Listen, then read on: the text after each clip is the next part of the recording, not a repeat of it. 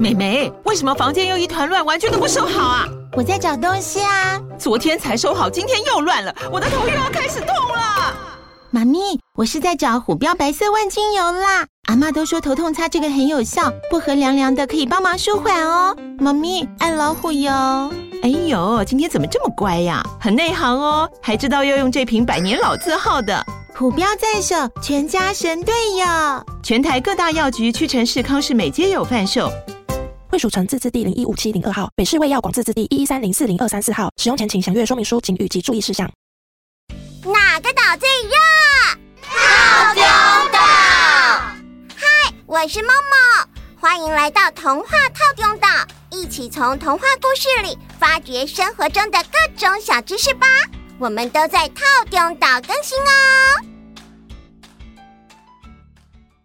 嗨，各位岛民们好啊！Hello，大家好！今天呢，我们也有大来宾来陪大家一起听故事哦。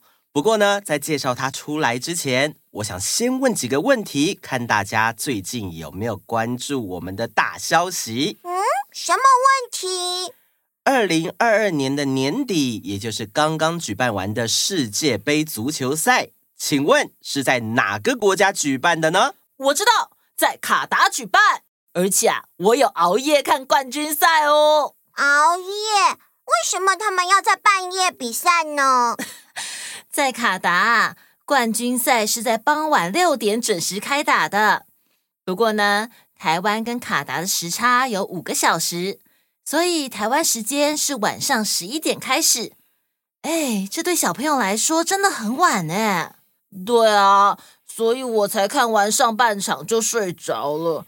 后面的事情都是爸爸妈妈隔天早上跟我说的。这次的冠军赛啊，球迷真的是熬夜看到最后，因为平手，所以比延长赛，延长赛完还比 PK 赛，最后啊，阿根廷才赢的。比赛隔天，应该很多人挂黑眼圈去上班上学。这也验证了一句话：球是圆的。嗯嗯嗯嗯。球一直都是圆的啊。这句话的意思是在比赛结束之前，没有人知道球会飞到哪里去，滚到哪里去。也就是说，在事情结束之前，谁都不知道结果。对球员来说啊，只要比赛还没有结束，就有希望，不可以放弃哦。嗯。就算法国啊，最后是输给了阿根廷，但是双方你来我往，没有一边放弃的精神，让大家都很热血沸腾呢。嗯，既然小易你有看上半场的比赛，那么今天的大来宾你一定不陌生，他就是本届世界杯足球赛 Live 实况的转播球评，让我们欢迎石明景先生。耶！Hello，大家好，我是石明景。石明景先生的资历其实很特别哦，他也是把兴趣贯彻到底的一个非常成功的典范。那么，可以为小岛民们来自我介绍一下吗？大家好，我是呃艾尔达体育台的足球球评石明景。那大家呢习惯叫我左杯，那所以以后叫我左杯就可以喽。哦，哎，左杯，为什么你会变成球评呢？呃，因为我以前小时候我就看足球，然后我也有在踢足球。可是后来我去了马来西亚念书，中学的时候在那边待了六年。九五年回台湾的时候，就发现台湾有很多的这个足球媒体啊、杂志，他们里面有很多错误的一些，因为以前没有网络嘛，可能跟国外的一些资讯有一些落差。所以我回来台湾之后，就自己找了一些朋友组了足球队。然后自己也办了足球杂志，那因为办了足球杂志之后呢，就会有电视台啊，然后有广播节目邀请我去以这个杂志创办人的身份去聊一些足球的事情，所以后来呢，就零四年的时候，台视播奥运的足球赛，就把我请去当讲评这样子。哦，好酷哎哎，那我想请问，像转播一场世界杯啊，你有要做什么准备吗？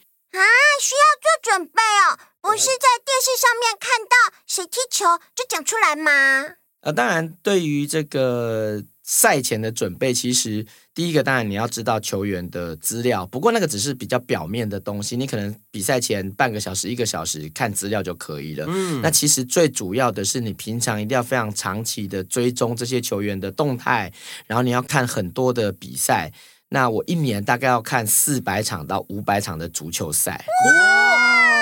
三百六十五天呢？对，每天都要超过一场。有的时候你可能一个晚上，可能呃某个国家的联赛，你一个晚上要看三四场，所以就是长期下来，一年会看四百到五百场的比赛。那累积个几年之后，才有办法去做转播。这样，我想问一个问题哦，你们知道足球一开始是谁发明的呢？嗯，会不会是古希腊发明的？感觉足球在古代就是奥林匹克运动会的运动项目。呃，在奥林匹克里面，其实它并没有足球的运动项目。嗯嗯，对，它主最主要当时是做一个军事训练，所以你看，呃，奥林匹克主要的项目是田径赛，它就是一些呃丢铅球啊、丢标枪，还有跑步。那其实这个是一种军事训练。哦，对。但是在很早以前，很多地方。包括从出土的古埃及的壁画、玛雅文化，还有古希腊的壁画里面，都有看到足球运动。哦、那目前呢，在 FIFA 它有认证一个，就是说最早出现的一个具体的运动是中国的蹴鞠。哦、但是蹴鞠本身跟现代足球运动本身并没有直接的关联，也就是说，这几个不同的文明之间都有踢球的游戏。但是他们并不是传承的关系。嗯，现在我们踢的这个现代足球，它是独立从英国发展出来的。哦，原来如此。哎，Momo 刚刚啊有说到一个关键字——古希腊。古希腊也有一些神奇是跟运动有关的哦。希腊神话的荷米斯位列奥林帕斯十二主神之一。他的父亲是天神宙斯，母亲是麦雅。麦雅的性格比较害羞，平常远离众神，独自居住在阿卡迪亚的基伦洞穴里，并且平安的生下了荷米斯。天生调皮聪明的荷米斯，非常著名的事迹就是早上才出生，下午就跑去偷他哥哥阿波罗养的五十头神牛。而且啊，他居然，我要在这些牛的脚上绑上树枝，他们就可以边走边扫去脚印。这样一来，阿波罗哥哥就没办法追踪我了。嘿嘿，我真是天才！这个还包着产布的小小荷米斯，领着牛群前进，在半路上，他看到一只乌龟，用导弹偷了龟壳，在龟壳上插入牛角。再绑上七条牛筋，做成七弦竖琴。他高兴地举着竖琴说：“哒哒哒哒哒，我要叫它里拉琴。这个里拉琴能够弹奏出世上绝无仅有的音色。”小小和米斯快乐地一边弹琴，一边把牛群带到某个山洞里藏起来之后。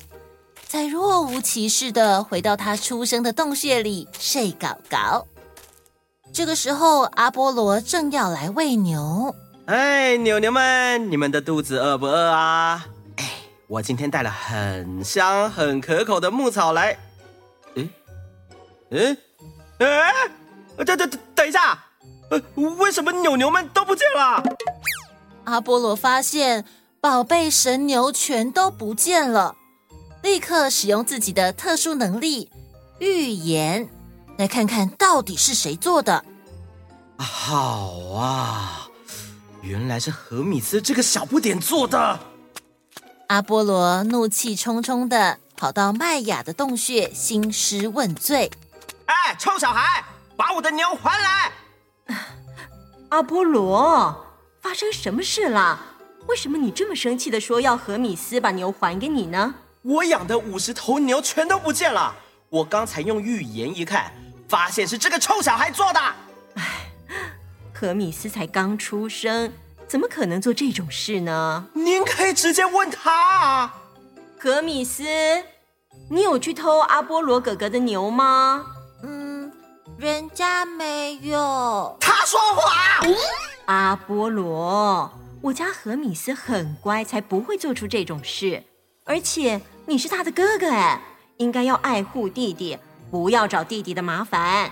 妈妈，哥哥好凶，人家怕怕。哦，乖乖乖乖乖，嗯，你看弟弟被你吓到了。我，呃，这个臭小孩太狠了，脑袋非常机灵，再这样下去，我会变成以大欺小。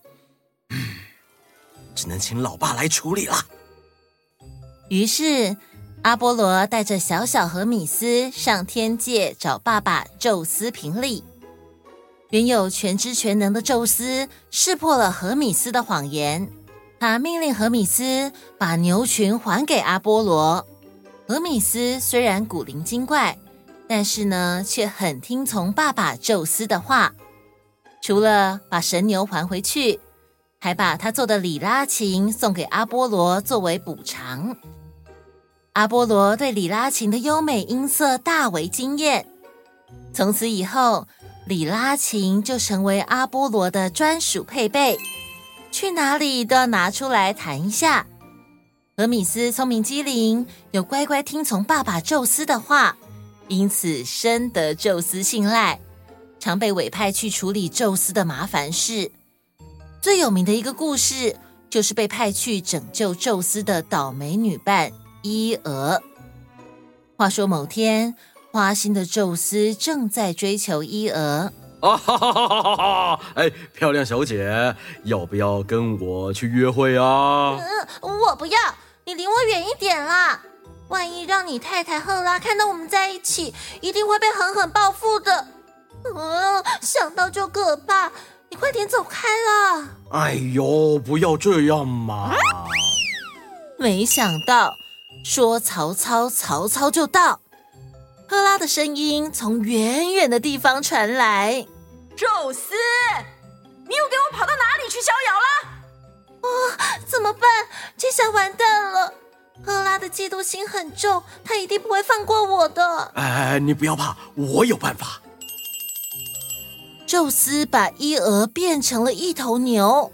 赫拉走近之后问说：“你在这里干嘛？”“我我在喂牛啊。”“嗯。”可疑，实在太可疑了！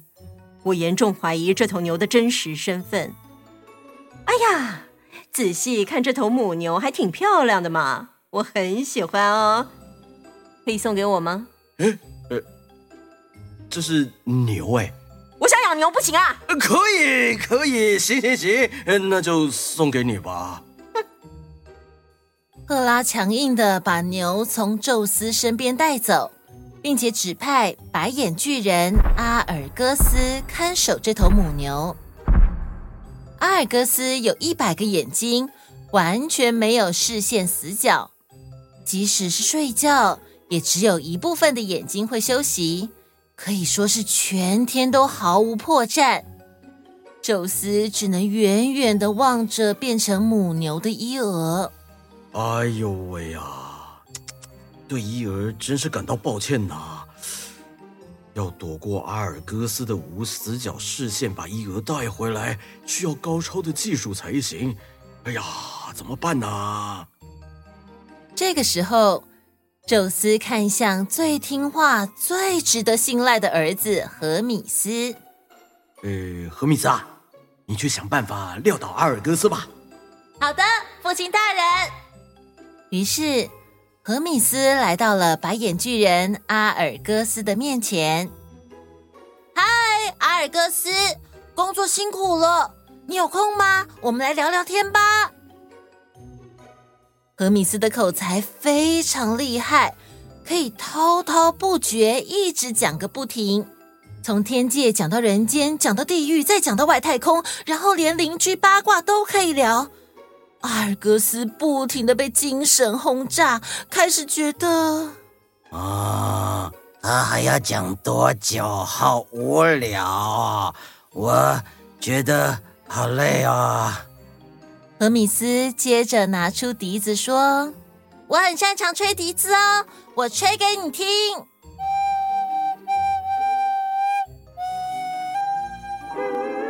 哇！悠扬的笛声让疲倦的阿尔戈斯合上了所有的眼睛，并且陷入沉睡。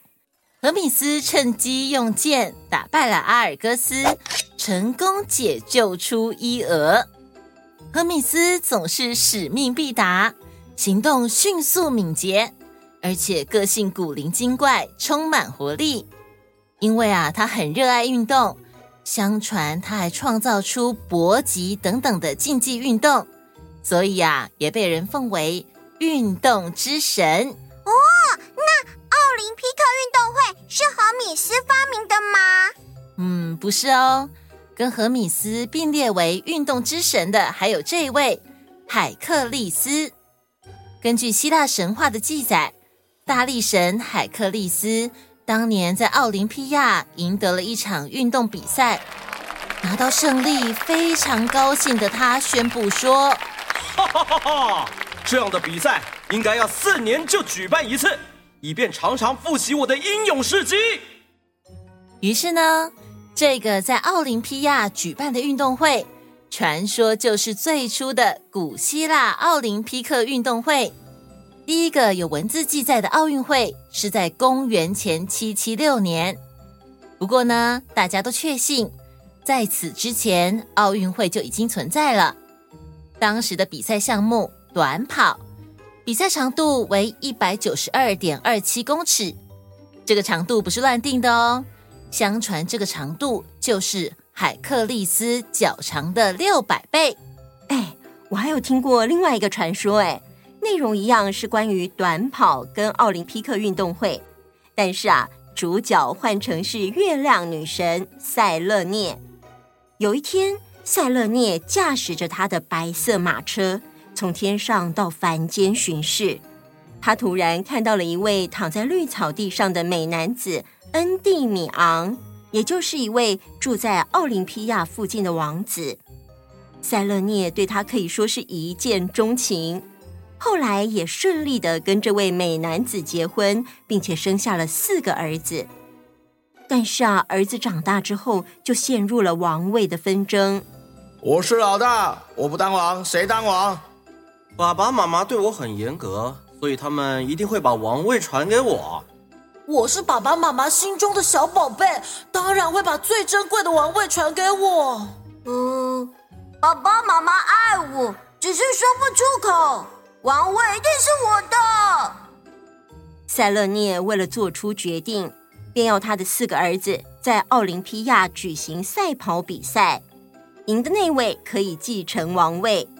这个也是最初奥林匹克运动会以及赛跑项目的起源。后来，拳击、摔跤、搏击、田径，还有其他项目，逐渐的加入到奥运会当中。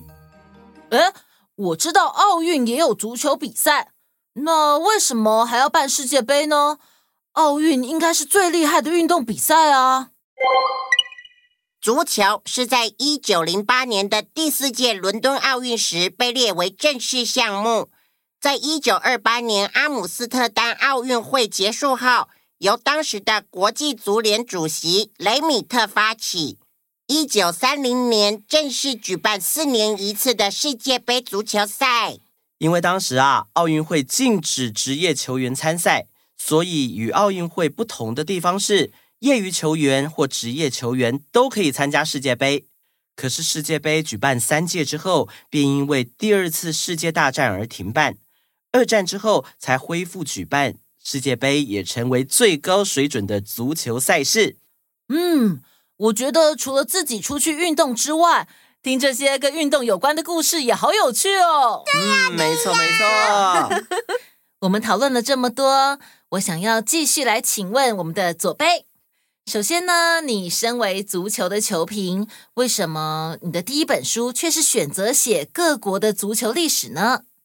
哦，因为我觉得足球比赛的比数本身呢，并不是最重要的。也就是我们在看一场足球赛的时候，除了看到可能比数是二比零啊、三比零之外，我觉得最重要的是场上的每一个人，球员他也是人，不然我们就跟打电动一样嘛。所以每个球员的背后，他怎么努力走到今天的这个地位，那或者是哪一个国家，他历经了千辛万苦才能够踢进世界杯？我觉得每一个人、每一个国家背后给我们的启发，比场上的这个比分其实是更重要的。哎，真的耶！哦，对对，像我啊，还有我的好多同学都有在踢足球，而且我有去外面参加比赛哦。参加比赛的时候，我发现队伍越来越多，可是。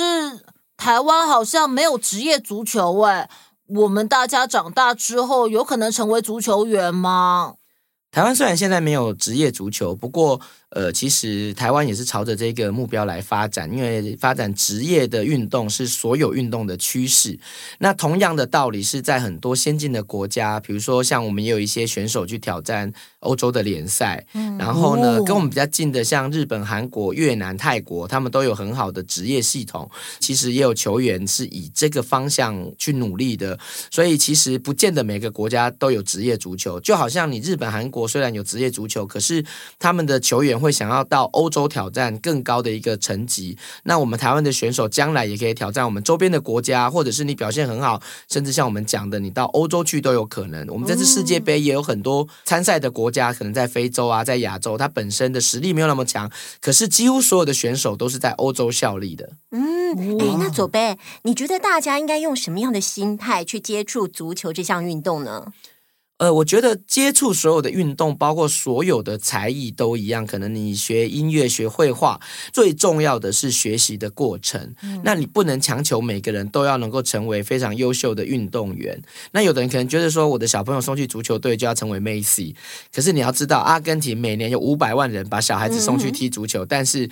几十年一直出一个梅西，所以不用把这个目标就是想象的太美好。那你在参与的过程里面，不管你是学习哪一项运动，如何让自己成为一个更好的人，这是一件最重要的事情。没错，因为你每一百个学足球的人，到最后可以成为好球员的，只有一个。就跟你学画画，不是每个人都成为画家，每个人都成为音乐家是一样的。嗯。但是如果你在这个过程当中，你的孩子有兴趣，或者是对他有更多的启发，可以鼓励他往更高的层级走，那其实这是一个很好的学习。而且最后就算失败了，我想在这个过程里面，你学到团队精神，然后把身体练好，那或者是说像我们刚才讲的，你透过足球学到很多历史地理相关的常识，我觉得对一个小孩子来讲都会是非常大的帮助。哇，说的好好哦，好棒哦！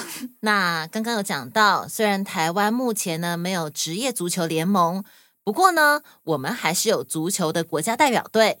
像我们之前有在粉丝页宣传一个联署案，希望可以设立国家足球训练中心，就是希望给我们台湾的足球国家代表队一个家。请左杯可以为我们的小岛民们再解释一下这个提案的意义吗？因为我们现在在台湾呢、我们有很多的国家队的训练，那都会在比如说呃左营的国家运动训练中心来进行。那有些运动呢，比如说像我们的游泳专项，以前是没有专属的游泳池。那我们的国家队呢，也没有一个足球的训练中心。那很多人就会讲说，哎，我们不是有很多的场地吗？那为什么还需要一个训练中心？那想让大家知道的是，所谓的。呃，休闲运动跟最顶级的层级其实它是两回事，就好像说，你如果在家里呃弹钢琴，可能用一般家用的钢琴就可以，可是如果你想成为一个顶尖的音乐家，你的那个钢琴必须是那个很高等级，可能好几百万的钢琴，你在最顶尖的领域才能分得出差别。那如果你的场地不够好，你根本没有办法练到那个程度。所以，如果说我们的足球要在国际上有竞争力，一定要有一个好的，而且是专属于国家队的训练场地。甚至我们现在刚才有提到的东南亚，什么越南、菲律宾、泰国，几乎所有的国家都有国家足球训练中心，那只有台湾没有。哦，那我们大家还可以如何支持我们台湾的足球呢？呃，其实我觉得跟你支持呃你喜欢的歌手，或者是呃你喜欢的漫画家都是一样的，就是你平常多关注足球的比赛，你会看转播，然后你会消费一些。运动的周边商品，然后比如说我买一些足球鞋，买一些足球衣，那你就会让这些赞助商觉得说我有市场嘛，他就会去赞助我们的国家队的选手。那国家队选手有了赞助或者有了好的场地之后，他们的表现就会更好。那表现更好之后，就会有更多人看，那更多人看又会回到一个好的循环里面。哇、嗯，真的是一个好的循环。对呀、啊，我们真的可以多多关注台湾的足球发展。哎，我在这里想要特别分享，其实台湾的女子足球队都很认真，而且成绩一直都有在突破哦。请问，嗯、呃，左杯可以为我们介绍一下台湾女足吗？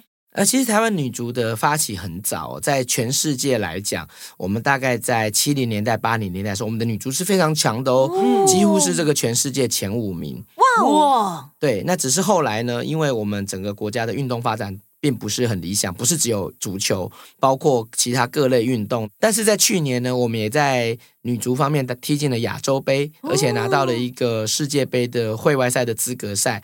那二零二三年是女子世界杯的比赛时间，在今年的夏天。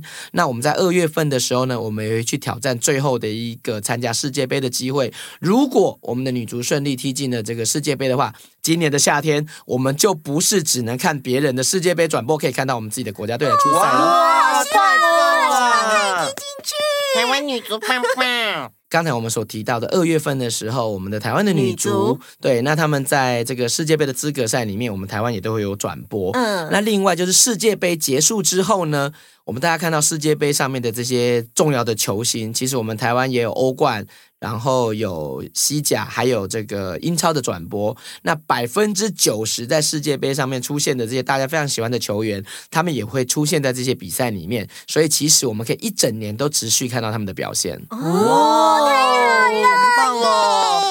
今天呢，非常谢谢左杯来到节目里，跟大小岛民们分享足球的知识，还有足球的消息。那最后左杯还有什么话想要对大家说吗？呃，我想跟大家，呃，包括家长啊、小朋友都讲一件事情，就是我是一个非常喜欢足球的人，所以我现在的工作跟足球相关，而且我也非常的投入。那我觉得大家都可以找一样自己有兴趣，而且很热爱它的东西，然后成为你一辈子的支柱，或者是成为你一辈子的工作。耶、yeah，真的、嗯、真的可以听得出来，左贝真的非常非常热情，对于足球，真的 真的非常谢谢你今天来我们套用岛玩，谢谢你，谢谢，谢谢大家，谢谢谢谢。那我们下次见拜拜。